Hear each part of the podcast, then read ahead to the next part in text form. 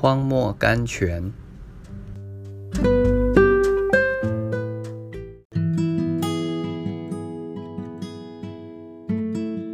三月八日，求你照你所说的而行，愿你的名永远被尊为大。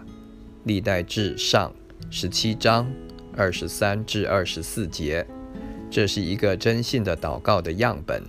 许多时候，我们所求的，并不是神所应许的，因此我们一时不会明白我们的祷告是否合乎神的旨意。大卫在这里的祷告告诉我们，他深信所求的应许。在这种时候，我们只需带着信心，用手指按着那应许，祈求神说：“求你照你所说的而行。”这是最美丽、最有力、最稳妥的祷告，用不着焦急，用不着苦求，用不着挣扎。我们只要拿出支票来兑现就是了，拿出应许来，要求实践，这样必会增加我们祷告的兴趣。求一件神的应许，远胜求一百件不清楚神旨的事情。梅尔，F.B. Meyer。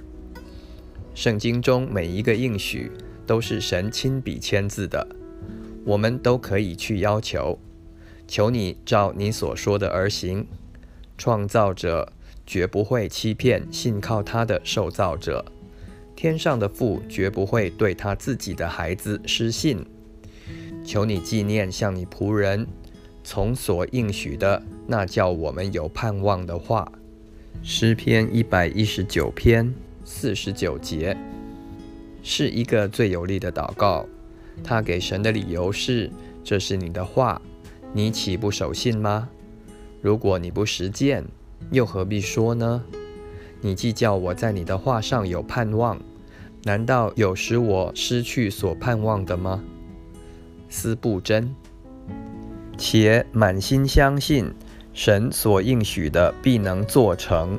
罗马书第四章第二十一节，神的永久信实使圣经中的应许又宝贵又极大。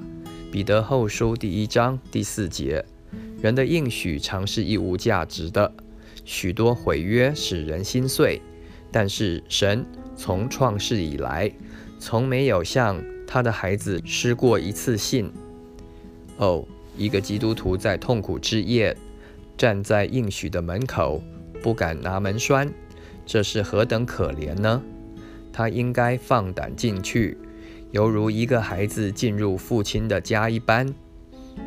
葛纳尔 g e r n o l 神每一个应许都是建立在四个根基上的：神的公义、神的圣洁、神的恩典、神的真实。